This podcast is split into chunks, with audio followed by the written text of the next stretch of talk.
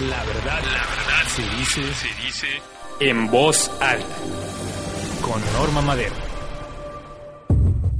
¿Qué tal amigos? ¿Cómo les va? Los saludamos en este lunes 29 de octubre de 2012 en una emisión más de En Voz Alta. Saludo a mis compañeros y amigos en esta cabina de Radio Luces del Siglo. A Salvador Ramos Bustamante, ¿cómo estás, chaval? Bien, bien, Norma. Y también al doctor Rodrigo Tello ¿Cómo estás, Rodrigo? Buenas noches, Normita. Buenas noches a todo el auditorio. Pues como cada semana analizando un poco los temas que nos acontecen en el estado de Quintana Roo y asimismo también en nuestro país México para hablar sobre los temas trascendentales que suceden en este nuestro país. Y mira que hay varios temas que abordar, mi querido Cha. Todavía está pendiente la aprobación de la reforma electoral. Finalmente el la reforma laboral. Perdón, la reforma laboral. Ya están hablando de la reforma electoral, que a ver qué van a hacer. Sí, pero la que está ahorita en el, en el ojo del huracán, dijéramos, es precisamente eh, la reforma laboral, que finalmente el Senado de la República se la vuelve a regresar a la Cámara de Diputados y la tienen en stand-by, dijéramos, porque todavía el jueves pasado que hubo sesión en la Cámara de Diputados, aún no se llegó a un acuerdo y no se a aprobar esta nueva reforma laboral que precisamente el presidente de la República de este país, Felipe Calderón, fue una propuesta del mismo para la transparencia de los sindicatos y bueno, finalmente ver más equidad dentro de la parte de trabajo, la clase trabajadora, que más, bien me parece una falacia, mi querido Chava. ¿Tú cómo la ves? Fíjate que eh, de un principio hemos dicho reiteradamente, como lo dice mucha gente, que esta reforma es parte de la consigna de los países poderosos del gobierno mundial para en el momento en que la crisis del capitalismo está en, un estado crítico y que tiene que ver con tanto desempleo, tanta pobreza, tanto problema que hay en todo el mundo, no solamente en, nuestro país, y que el capitalismo, al no tener los recursos que requiere, pues busca exprimir más a los de abajo, pero también a los de en medio. A la clase media la va empujando a las orillas, con más impuestos, también con bajarle su nivel de vida, y como tampoco les alcanza, pues buscan apropiarse de la riqueza de los estados. Para eso son las privatizaciones. Pero como tampoco les alcanza, entonces a través de la delincuencia organizada y de todas las tropelías que hay en el mundo, como el tratante de blancas y, todo ese tipo de ilícitos, para seguirse llegando recursos. Y bueno, esta reforma tiene una característica interesante porque el PRI le mochó en la Cámara de Diputados lo que se refería a la transparencia sindical. Y no es tanto que al PAN le interesa la transparencia sindical, sino lo que es una actitud para además de barrer un poco la basura ahí acumulada en algunos sindicatos, como en el caso del CENTE y, y los petroleros, pues también darle un pegue a los sindicatos como concepto de lucha social. Y, pero en el Senado, cuando se alían el PRD, PT, Convergencia y el PAN, el PRI actúa habilidosamente para no tener una derrota, porque lo iban a derrotar, pues eran mayoría, entonces suma, se suma y sacan por unanimidad en la aprobación de la reforma y en respecto al asunto de la transparencia sindical, por unanimidad de que sí se le incluya lo que traía la, la propuesta original. Pero ahora ya Beltrones sacó una nueva frase que dice es muy peligroso fijar una sola vía para la democracia sindical. Es decir, quiere él que siga habiendo las distintas vías para que haya, siga habiendo violaciones al, a la democracia sindical. Y lo otro dice que es muy peligroso que los contratos colectivos de trabajo se pongan a, como en oferta, como en, en en, venta, no sé, no sé, no le entiendo su expresión, pero nada tiene que ver con eso. Si lo que hace falta es que transparenten también los contratos, que transparenten los convenios, que la gente sepa qué sindicato tiene, pues no saben ni qué sindicato tienen. Por ejemplo, en esa parte, Chava, tú que este, también fuiste líder sindical, aquí en Cancún, que básicamente los trabajadores, tanto recamareras, meseros y demás, ¿cuál sería realmente la em, podríamos decir, el beneficio que pudiesen tener ante esta reforma? ¿O se quedaría igual definitivamente? O Mira, sea, la realmente es una reforma- cortina de humo lo que están Mira, tratando la de reforma en su conjunto es dañina para los trabajadores. Les afecta tremendamente.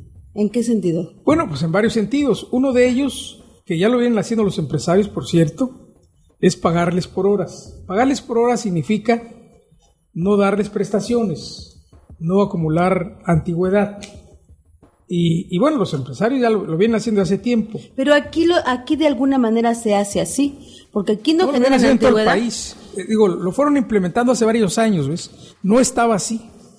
No estaba así, o sea, Pero ilegalmente. ilegalmente. Y ahora lo quieren hacer legal. Ahora lo quieren hacer legal, como el caso de las outsourcing famosas, es una triangulación para no pagar impuestos, para no crear antigüedad a los trabajadores, para cuando hay una demanda no haya quien cobrársela, para que no... Pero ahí finalmente eres, eres deudor solidario, finalmente, aunque estén dados de alta por los pues sí, pero, pero en el contubernio que están las autoridades con los empresarios y con los sindicatos charros, pues al trabajador le hacen nulas sus, sus derechos, como le pasó ahora al ESMEC.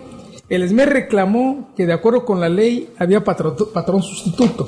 No desaparece la materia de trabajo. Así es. Sí, sí, entonces como no desaparece la materia de trabajo, pues es patrón sustituto. Pero se lo negó la- las autoridades, hasta que ahora lo ganaron en, en- la corte, pero ahora hay que obligarlos a que cumplan, no quieren cumplir. Ya se fueron a la revisión, no sé qué, pero si no desaparece la materia de trabajo, es patrón sustituto. En los centros de trabajo, igual con out- el outsourcing, si tú demandas y te aparece un tercero ahí, el otro es patrón so- solidario. Pero en la práctica en este país se han venido violentando los derechos de los trabajadores.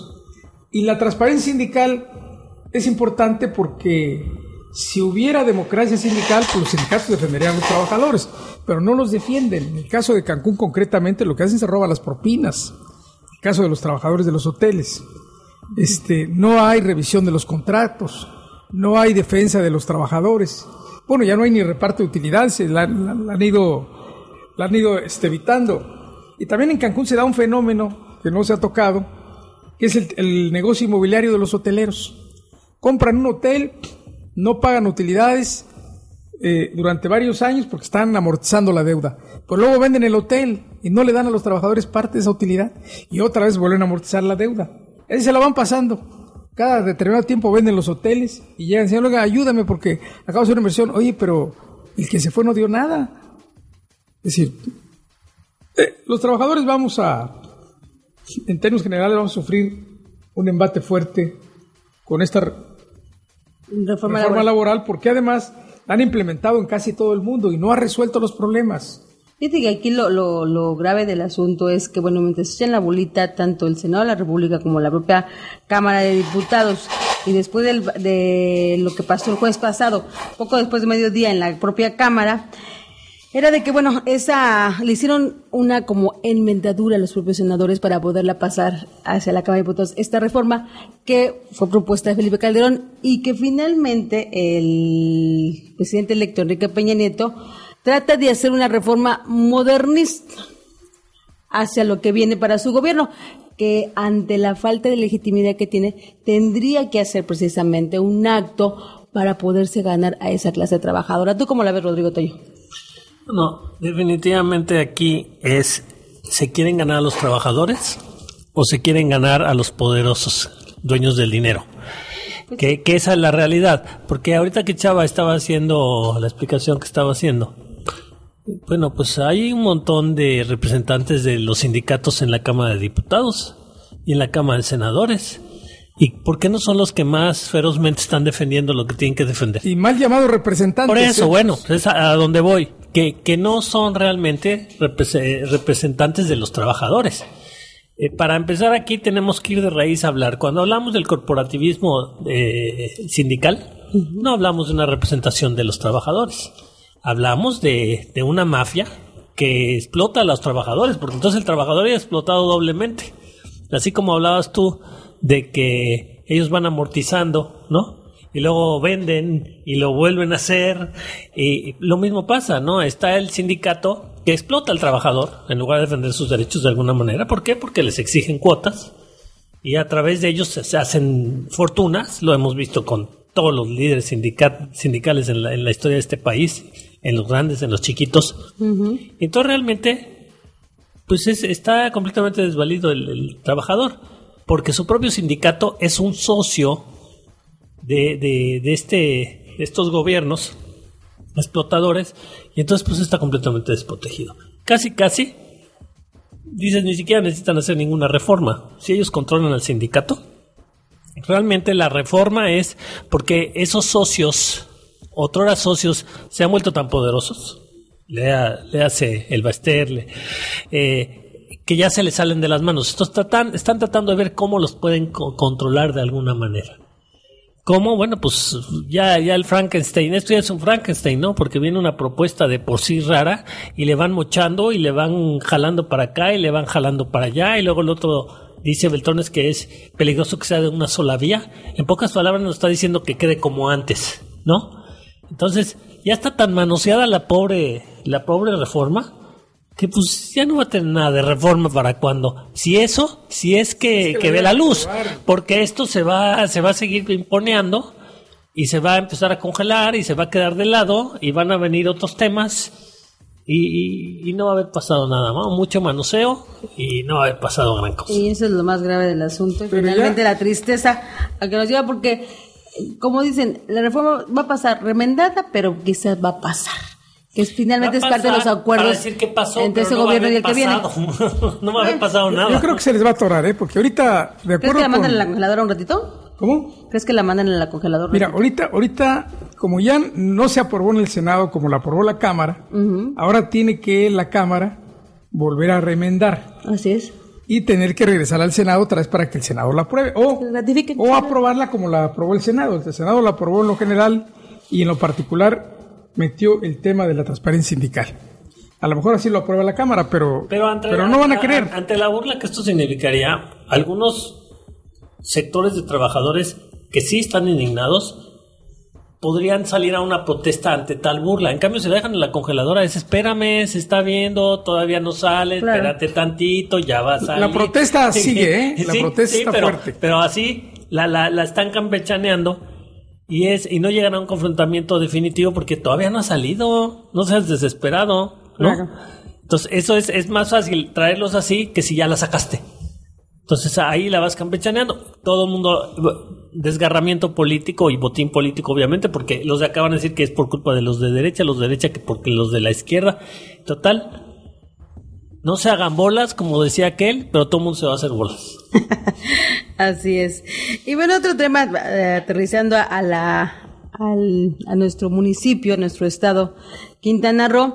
La semana pasada, eh, Salvador, don Rodrigo Tello, hubo unas declaraciones que me llamaron mucho la atención de parte del general Anastasio, que es el de Anastasio García Rodríguez, que es el general de la 34 Zona Militar en el estado de Quintana Roo, sobre que decía que la policía o el 90% de la policía de Cancún y Solidaridad estaban infiltradas por el narcotráfico.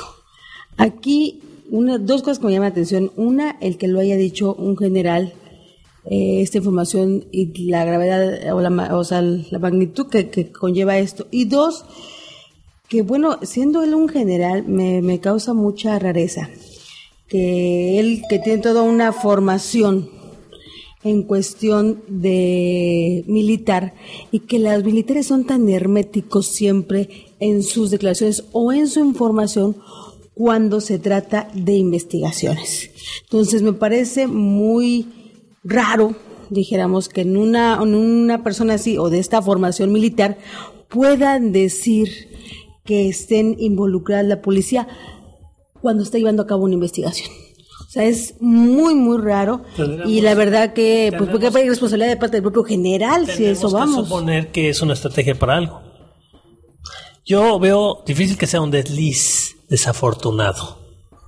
Yo más bien que, que, tengo que pensar que hay una Piensa mal y acertará. Que hay una razón para eso. Aquí la cuestión es, ¿cuál es esa razón? Porque además, no decir que la policía está infiltrada en un 90% es más bien decir, la policía la narcopolicía está infiltrada en un 4% por gente que no es del narco, porque ahora ya es al revés, se infiltra al, al, cuerpo, pero si ahora el cuerpo resulta que es narco, pues entonces eh, la está infiltrado al revés, ¿no? Pero sí, yo aquí la, la lectura, Normita, desde mi punto de vista sería, ¿por qué lo dice? Porque claro, nos queda claro a nosotros, un general no puede decir, dar a conocer como un político comentarios a la ligera. Así es. Aquí tiene que haber una estrategia desde mi punto de vista. Hay una estrategia detrás. ¿Cuál es el objeto de que lo haya dicho? Bueno, ¿nos están preparando como sociedad para algo?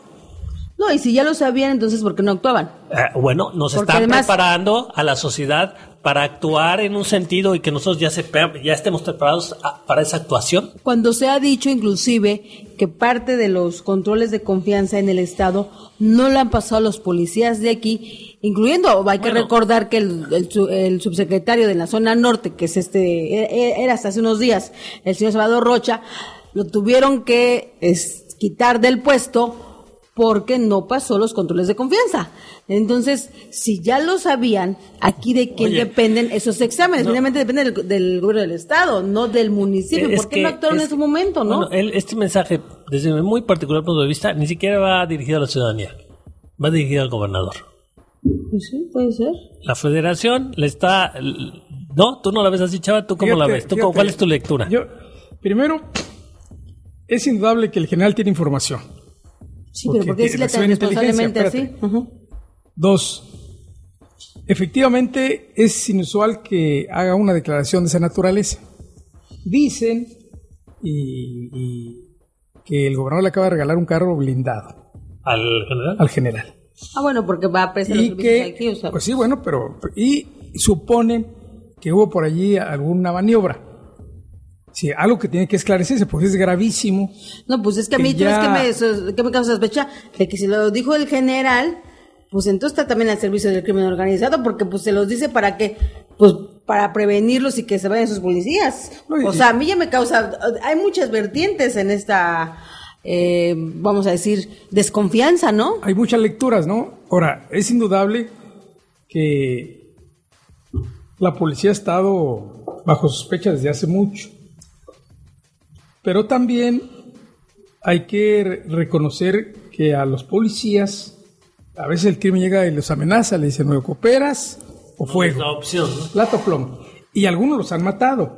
Y además, la información que, a uno le llega, les pagan cualquier cosa, ¿eh? no les dan así grandes fortunas. Les dan una miseria. mensuales. Cosa así, una, una, una, cosa así, ¿no? O sea, no, no es grandes cantidades.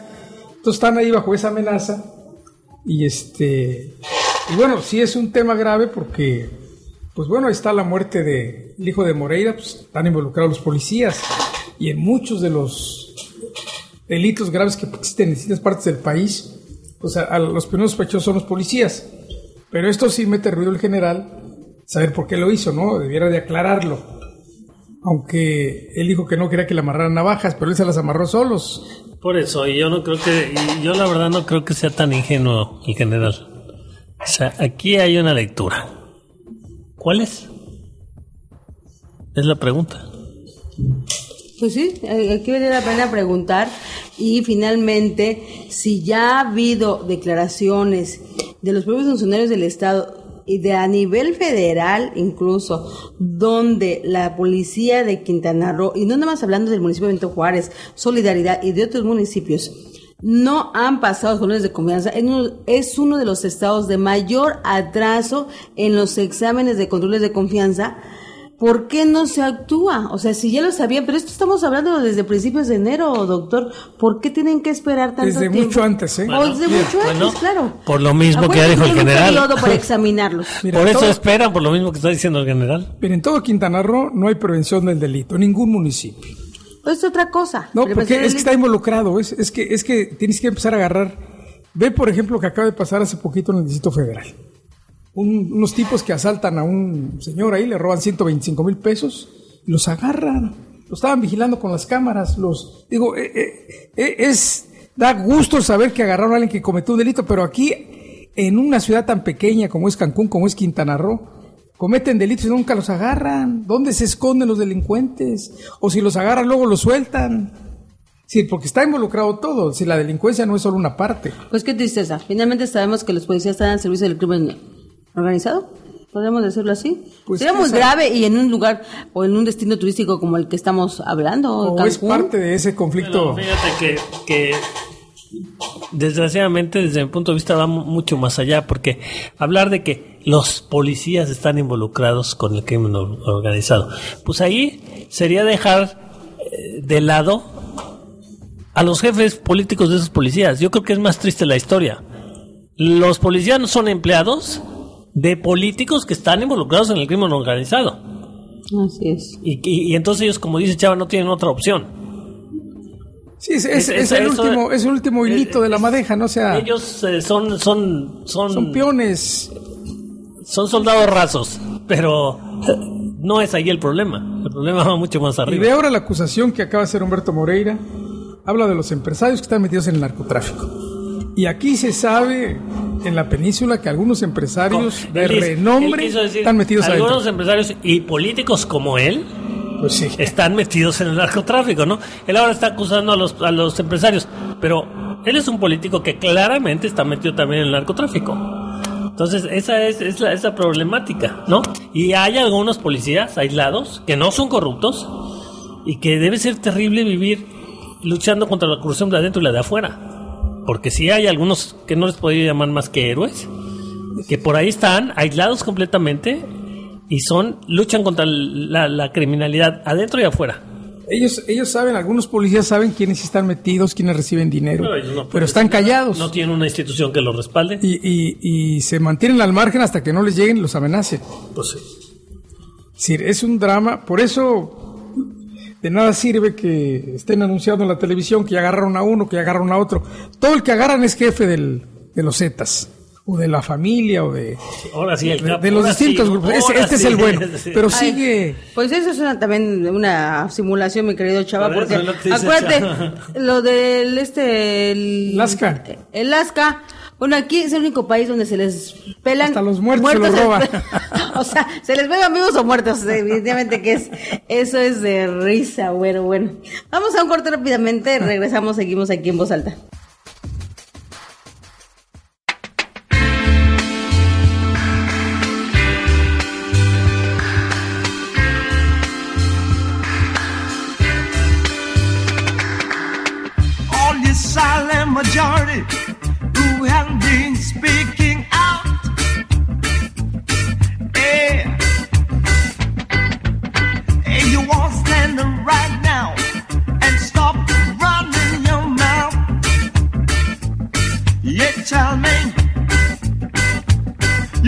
Talking about the world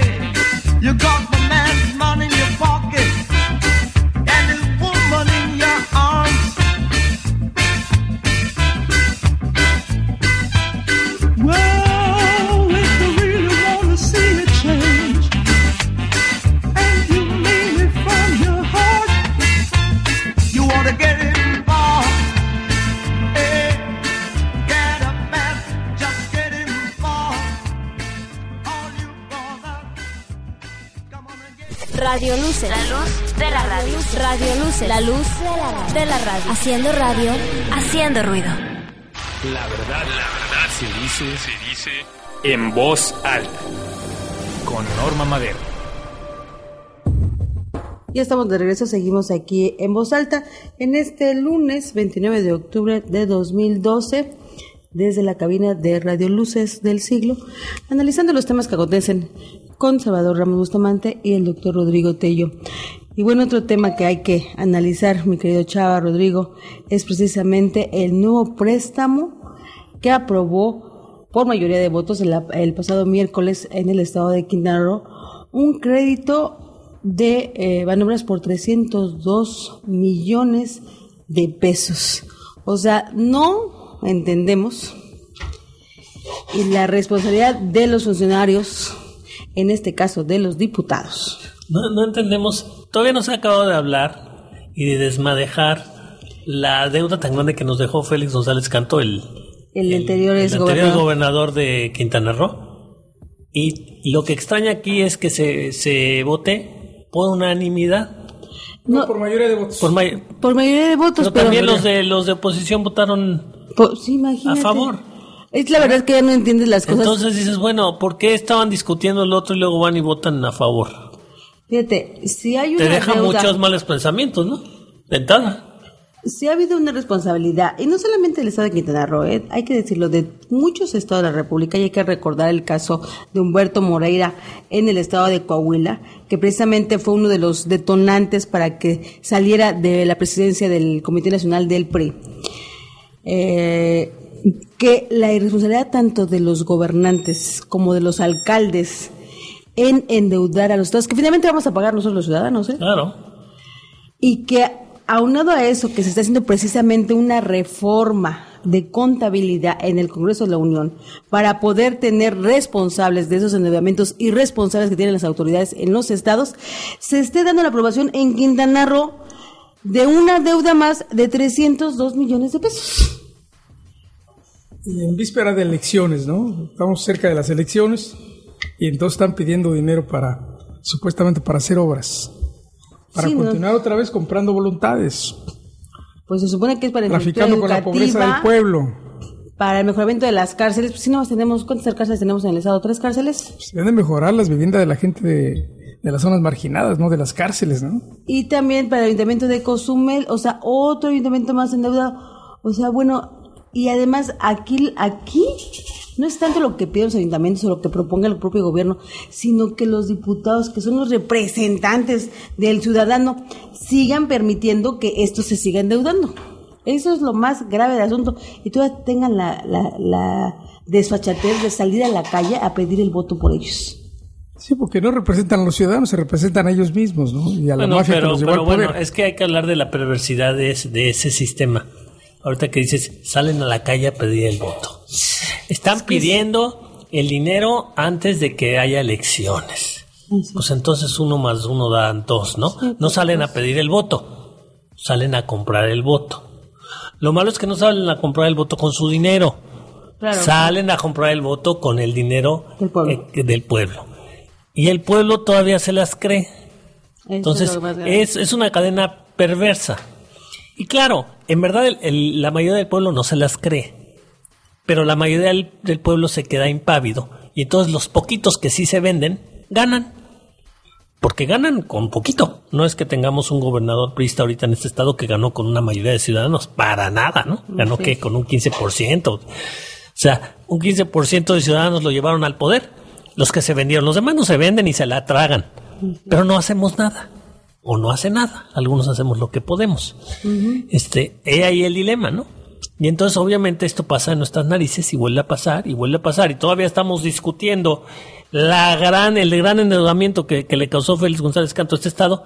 Y ahí viene su pupilo Así es. hacer lo mismo enfrente de todos y aquí no pasa nada. Y esto no es nada comparado con lo que, con el endeudamiento que, que nos dejaron en el estado, Normita. Pues es que la cifra que tenemos hasta donde sabemos es como de 13 mil millones de pesos. Esa es la oficial. estos son la 300. Oculta, la oculta son como de 25 mil millones de pesos. Pues ¿Qué? que son 300 milloncitos, 300 Pero si los piden el primer año, quiere decir que cada, si lo repites por los cuatro años que va a estar en el gobierno, Claro. va a llegar a 12 millones de pesos el, el adeudo. Así 12 mil millones de pesos, ¿no? Pues sí, pero ¿y luego? ¿Y a cuánto tiempo? O sea, que hay que preguntar cuánto tiempo y de este préstamo, cuánto, por ejemplo, aquí hay dos cosas interesantes. Uno, el, o sea, hacia qué banco lo piden, que en este caso es 1.200 millones de pesos. Banobras, ¿no? Es, al parecer es por Banobras. Bueno, es de los eh, bancos de mucho más bajo eh, interés que cobra. Bueno, por lo menos se fijaron en eso.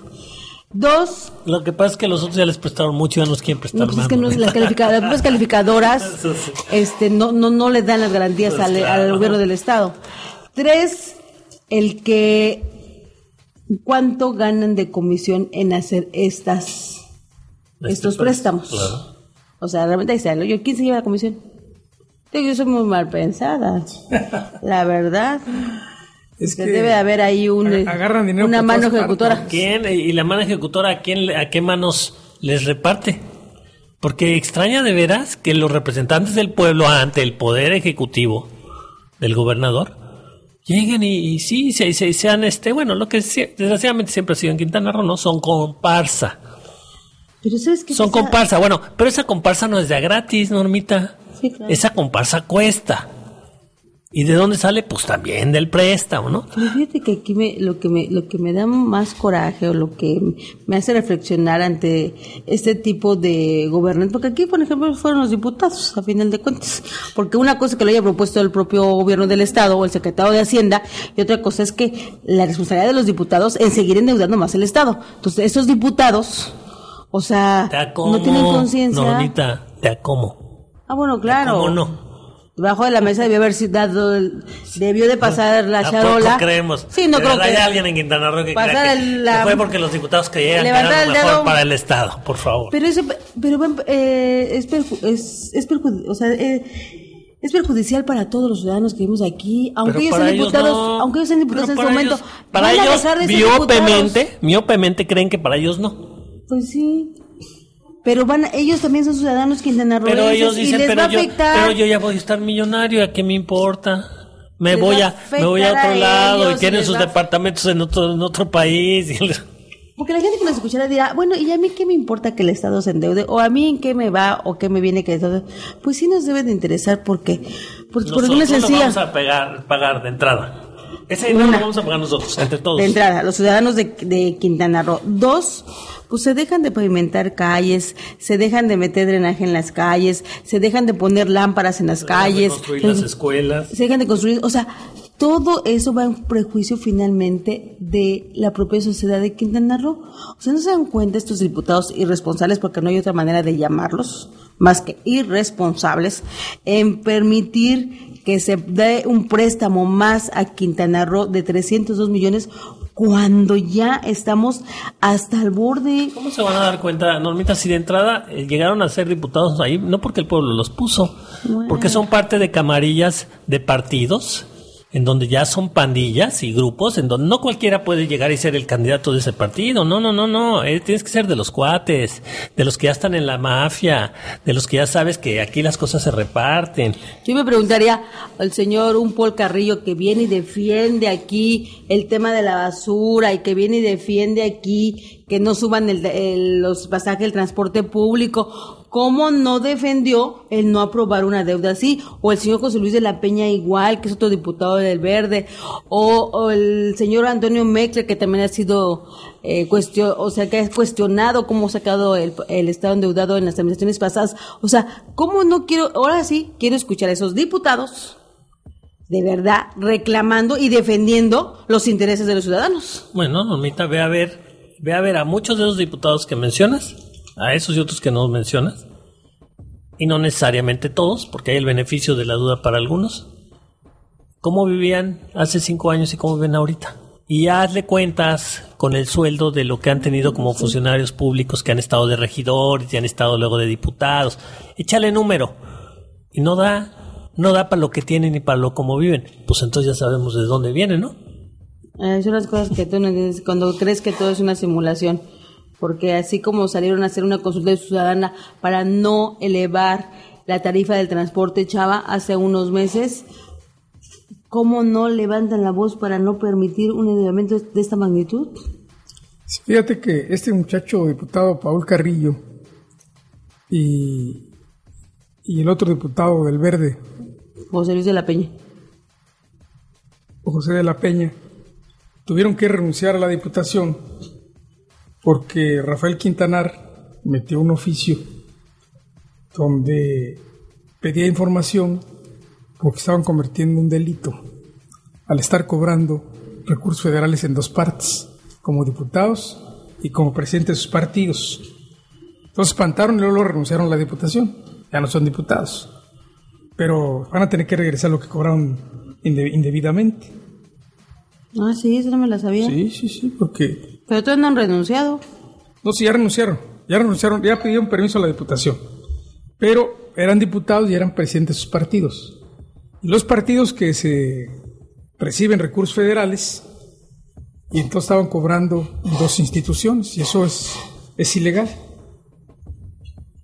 Pero bueno, es parte de, de esos juegos mal, mal dichos de la política, porque la política son ideas, son principios, son objetivos, más bien de la politiquería. Y por eso, bueno, pues no hay que asombrarse de, tanta porquería, ¿no? Valga la pena seguir comentando tantas cosas que no debieran de ser y son, lamentablemente. ¿no? Pues sí, ese es el, el tema de la para que nos sigan endeudando aquí nuestros señores diputados. Oiga, pues muchas gracias, ¿no? Hay que dar las gracias por lo menos por esta deuda más, otra deuda más a los ciudadanos de Quintana Roo. Oye, y otra cosa que de verdad yo no entiendo, que es parte de la simulación de las sociedades, es ahora un canto por México. ¿Qué tal que el señor Gregorio Sánchez acaba de lanzar un disco que se llama Un canto por México? Una oración. Una oración, Una oración por, por México. México. Tienes razón, chava.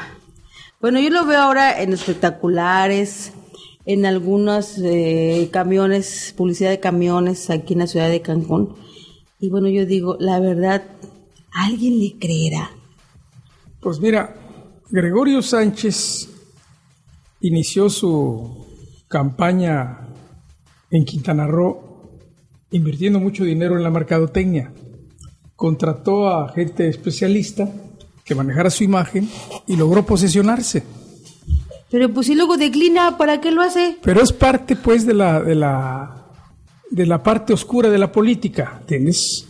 Porque posesionarse con una imagen fabricada que no responde ni a su personalidad, ni a su manera de pensar, ni a sus objetivos, ni a sus deseos. Es una simulación, pero que sí confunde a la gente. Lamentablemente, ese, la propaganda entró, ¿eh? Por eso es lo que no fuerte. entiendo. Porque hace unos meses lo vimos también participando, quería participar, quería ser senador de la República por el estado de Quintana Roo, y lo vimos participando, y luego de buenas a primeras, pues declinó. Entonces ahorita va a volver a hacer lo mismo. O sea, ahorita le gusta gastar al señor su dinero, no sé, pues es que ya no entiendo. Es una parte de las simulaciones, ¿no? Que ya Bueno, no entiendo. p- pero yo creo que va más allá de la simulación, Normita. Tú, tú mismo lo acabas de decir, hace una campaña. Lo acaba de decir eh, Chava. Contrata expertos para crear una, Una una, imagen. una imagen. Inviertes mucho dinero en eso, ¿no? Y después declinas. Pues es lo que Pues, pero, pero entonces espérate. ¿Y el dinero que invertiste? Por eso. Eh, Entonces quiere decir que, que, que vendió eso. Pues si yo invertí, son negocios, ¿no? Yo invertí dinero y luego me retiro así nada más, pues no, está raro, ¿no? ¿Quién me pagó para que me retire? Porque pues así nada más no te retiras si ya invertiste dinero. Entonces quiere decir que vende. A lo mejor va a ser lo mismo, a lo mejor es un negocio, vendo, creo imagen, asusto a gente y hay algunos que no quieren que yo esté en esto. ¿Cuánto me van a pagar? Por eso yo... ¿Cuánto yo- me van a dar? Y mi pregunta será... Y de ahí puede ser un modus vivendi. ¿Cree que la gente le creemos? O sea, ¿nos cree tonta la gente como Pues, para poder... no le este, importa si la gente le cree o no, mientras él tenga un producto que algún otro poderoso le pueda comprar. No, y- Asunto La, arreglado. la publicidad sí penetra en mucha gente, ¿ves? No, no todo el mundo Bueno, razona ni es- Es, analiza. parte, es, es parte de que su producto se pueda vender. Por eso la Coca-Cola se vende, porque tiene una mucha propaganda, Es parte de que su producto se pueda vender, de que hay mucha gente que le está comprando eso y hay algunos que no quieren que se lo compren, entonces lo compran ellos. Ahora, en el fondo, él entra a la disputa con Julián, que también ahí se ve la mano del gobernador, hay que decirlo, por la presidencia municipal de Cancún. Hay que recordar que hace días su yerno, este muchacho Alejandro Luna, que por cierto también es diputado, anunció que iba a pedir que a Julián se le hiciera juicio político.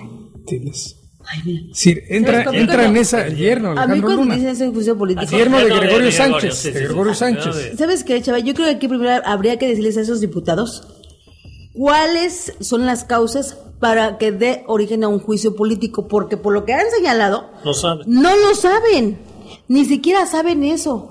O sea, es de veras. Son puros golpes es de mediáticos. vergüenza. Son golpes mediáticos. Por pero que, ¿a quién creen que? ¿Creen que somos tarados, por Porque se favor? dice que Alejandro Luna está preparándose para ir con el PT a la competencia por, Ese muchacho, por pero no, pero mira que se retire, que se vaya a su casa. pero, pero, político pero aquí está haciendo, doctora, hombre, aquí está haciendo un juego de distracción y viene a romper una posibilidad para tratar de favorecer al PRI, pues, está claro.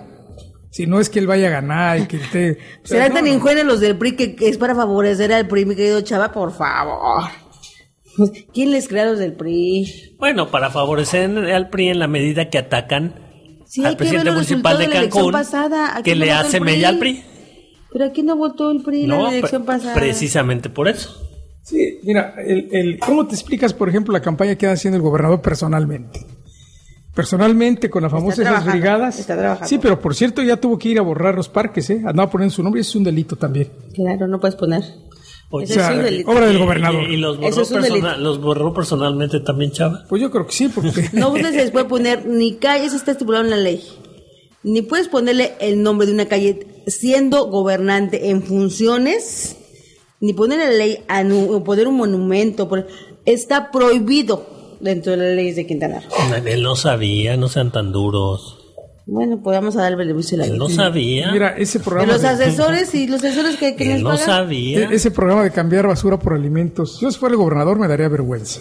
¿Por qué, Chihuahua? Porque estoy obligado a garantizarle el bienestar a los quintanarroenses, pero no personalmente andarles cambiando basura por alimentos. Es decir, esa es una burla a la pobreza, a la miseria de la gente. Es cierto, yo también lo veo como algo denigrante. Este, Él no sabía que es, que denigrante, es que- denle es que chance. Es de verdad, es una burla, ¿eh? Él o no sea, es una burla. Recoger, ahora sí que recoger basura y te doy una de como es una burla también decir que tu gobernador te cumple porque ya te quitó el...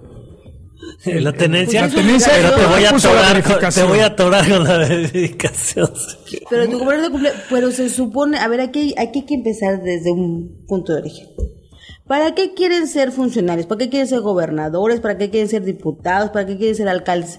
Para cumplir a la gente. Es parte de su trabajo. eh, eh, no nos hace ningún favor. Él- yo te voy a decir lo mismo que te he estado diciendo. Él no sabía. Él creyó, como ha visto a todos sus cuates que se meten de gobernadores y salen millonarios, que ser gobernador es para entrar y hacerse millonario. Normita, él no sabía que es para ayudar a la gente, para ayudar a su comunidad, para servirlos. Y de Pues, que... El problema es que nadie le explicó eso. Entonces, Fíjate. y si todos los demás entran y salen millonarios, pues yo creí que era para eso. Cuando escuchas en la radio tantos mensajes y, y tanto gasto en publicidad, había que preguntarle al gobernador, ¿cuánto gasta en publicidad? ¿Cuál es el Bueno, monto no, de no que sabemos de, no sabemos de Roberto Borges, pero de Félix González te puedo decir que sí gastó como 1.500 millones de dinero en su imagen. Ahí sí Fíjate, tenemos el dato. 1.500 millones de pesos. ¿Sabes lo que ¿cuántas se cosas hubiera pueden podido hacer? hacer con ese dinero? Por eso, eso sí tengo el dato, porque ya está publicado bajo un estudio de la Secretaría de Hacienda Crédito 1.500 Público. millones. 1.500 ¿Cuántos campos millones. deportivos? ¿Cuántas escuelas? ¿Cuántos hospitales? ¿Cuántos- por favor, ¿Cuánta cuántas generación de empleos? ¿Cuánta inversión en el No, campo? no, no. Es un dineral, 1.500 millones. Y eso fue en su imagen. Eso solo fue en su imagen. Así es. Imagínate. O sea, es lo que le valía la pena invertir en la imagen para sacar qué. ¿No? Porque si alguien invierte esa cantidad de dinero en una imagen es porque espera sacar qué de esa publicidad. Entonces, esos 1.500 millones en, en imagen no es nada. Porque también había que ver lo que costaba el aparato de Félix González Canto. También se habla de 1.500 millones. Y el aparato de Roberto Borges, ¿cuánto cuesta? Porque si ahí le ahorraran, si ahí le bajaran y lo invirtieran a la gente, en lugar de estar con, cambiándoles basura por alimentos, pudiera buscar que se, que se repartieran alimentos de manera gratuita sin tener que estar haciendo eso, que también es una vergüenza. Porque lo que hay que darle a la gente es para que la gente se lo gane. Pero ante el hambre, ante la marginación, ante el desempleo, porque también se paran el cuello diciendo que el turismo, es que aquí está muy alto el turismo, sí, pero no es del gobierno el turismo. Ahí hay que Es entenderlo. una derrama directa para el pueblo. Es No es una estrategia del gobierno del turismo, ni federal ni estatal. Aquí ¿eh? el turismo, Andan turismo, y no vemos, nadie vemos el dinero del turismo. Ya salió haciendo- ahí una investigación de luces del siglo. Fíjate, sí. Algo que, que me parece crucial, ¿no? Aquí tanto que hablan los hoteleros, ¿no? Y las empresas que realmente hacen que Cancún funcione, que la economía fluya, son las chiquititas. Sí, claro, las pequeñas y medianas empresas son las que más generan Y son los que empleo. andan cargando a todo mundo. Y los grandototes son los que se alzan el cuello, los que piden que como yo soy grandotote, dame, dame facilidades, dame, dame prebendas, porque yo, yo, yo, yo hago y deshago. Y no es cierto, no hay tal. A los que más les, les- les- los fustigan, que son las pequeñas empresitas, son las que realmente llevan a cuestas la, econom- la- la economía no de, este. en nuestro estado, ¿eh? A en el país. nacional, Así es. Pero bueno, es parte, volvemos al punto de origen, es parte de la simulación que se vive en la política de nuestro país. en donde son cómplices, ya nos quedó claro, empresarios, delincuentes y políticos. Funcionarios. ¿sí? políticos. políticos. Qué, qué, qué, qué grave y qué tristeza, ¿no?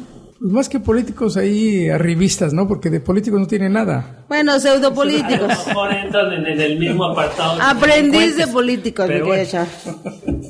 Porque si hacemos una reflexión de lo que va a pasar en- a partir del 1 de diciembre en este país y que volvemos al centralismo y que se acaban los virreyes en los estados, vamos Eso a es ver. algo, ese es otro tema muy interesante, Sí, ¿no? Los, los, gobe- los gobiernos estatales priistas que lucharon para poner a un presidente que les va a quitar todos sus privilegios. Así Porque es. ahora ellos ya son lacayos, ya no son virreyes. Exactamente. Y se van eso- a dar cuenta, se están dando cuenta de, ups, me eso- convenía más un presidente, un presidente de la oposición que uno de mi partido. Y eso todavía no se dado cuenta. Y esos nuevos gobernantes, los que están ahora en esas posiciones, no saben gobernar con un presidente priista, porque no lo han vivido. Bueno, no, mira, no saben gobernar ni con un presidente Bueno, ni sin un, bueno. sin, ni, ni sin nada, simplemente no saben gobernar. más drástico, doctor, tú eres más drástico. No saben gobernar. Esa es una. Y la otra es que en todo este cambio que va a haber político a partir del 1 de diciembre, vamos a, van a tener que respetar esas decisiones políticas que se van a tomar del centro. Alinearse con el jefe, Bueno, con el patrón. Ya entra manera. su patrón, ya, ya, tienen patrón. Exacto. Pero además, en la corresponsabilidad o en el cogobierno son las cámaras, tanto de diputados como senadores. Y que vemos ahora Ya que esos patrones. grupitos de esas comisiones donde realmente se genera o donde realmente se toman las decisiones de este país, pues son los mismos tiburones de antaño. Los mismos. O sea, los que ahora Hasta volvieron con a... andadera, pero siguen siendo los mismos. Es, exactamente, sí, así es. Si tú haces una eh, reflexión de quiénes son los que están en este momento, tanto en la Cámara de Diputados como en la Cámara de Senadores, Gamboa, los- y los que se, los nuevos, dijéramos, diputados o senadores, las famosas telebancadas, que les llaman tanto en el Senado como en la Cámara de Diputados, que son los pagos de facturas de los empresarios. Llámese Televisa, llámese TV Azteca, eh, que, que es una vergüenza también. una vergüenza. Yo estaba viendo unas fotos. ¿Te acuerdas de Gerardo Lisiaga? El comentarista deportivo que tenía en Televisa. Ah, pues es diputado. No. No, no, no está formidable. No, te das una divertida hora que yo estoy a la Ciudad de México a checar los diputados y senadores de nuestro país. Bueno, te das los que volvieron y los nuevos diputados y senadores del país en esas famosas telebancadas que vamos a ver las tomas de decisiones en los próximos eventos, en las próximas sesiones que va a haber en estas cámaras para saber cómo van a manejar la política y la economía de nuestro país. De verdad, qué vergüenza. El otro día decía Andrés Manuel López Obrador que las cantidades multimillonarias que gastó Peña Nieto y, los periodistas en la campaña van a tener que pagárselo a quien se los financió. ¿Cómo? Pues con mayor, más corrupción, entregando más empresas del Estado, las pocas que queda, por eso les surge entregar el petróleo. Empresas y bienes del Estado. Pero todo eso no va a ser más que una mayor crisis en el país. Hasta ver hasta cuándo estalla la, la olla, ¿no? Porque le están metiendo presión. Y Peña Nieto con esa última gira que hizo, que por cierto le acaban de publicar todas las fórmulas mágicas que dio entre ellas en Europa, donde dijo que no, que la crisis, que no había crisis, que era un problema de confianza. Y, va a seguir siendo un problema. Si ese es el problema, estamos amolados porque nadie le tiene confianza. Pero los, todos los europeos se quedaron mirando y dijeron, ay, Chirrión, es un problema de confianza. La crisis, el no crecimiento de la economía, el ¿Y sabes desempleo, qué pasó? el aumento de las ¿Y sabes qué deudas, pasó? empleo. Ellos tampoco le tuvieron confianza. Dijo que dijo tantas cosas que dijeron, pues con razón, porque yo tampoco le creo. Hombre, digo que la mejor manera de estar cerca es estar cerca. Ah, qué, qué sabiduría. no, hombre, ya la hicimos. No, no, no, no, le hicieron, le hicieron ahí, dice la nota, la, la fórmula mágica para resolver la crisis en el mundo, Peña Nieto. Wow. Una serie de tonterías que qué vergüenza. Pues veremos cómo siguen los días y los acontecimientos en nuestro país con todos estos cambios, entre comillas, de la nueva política en que se va a desarrollar en los próximos seis años. Les agradezco, Salvador Ramos. Muy bien, muy bien, Normita. Nos vemos aquí la próxima semana. Gracias, Rodrigo. buenas noches. No, hombre, muchas gracias y nos despedimos. Nos escuchamos la próxima semana. Pásela bien, buenas noches y hasta la próxima. La verdad, la verdad se dice, se dice en voz alta. Con Norma Madero. Radio Luce. La luz de la radio. Radio Luce. La luz de la radio. Haciendo radio, haciendo ruido.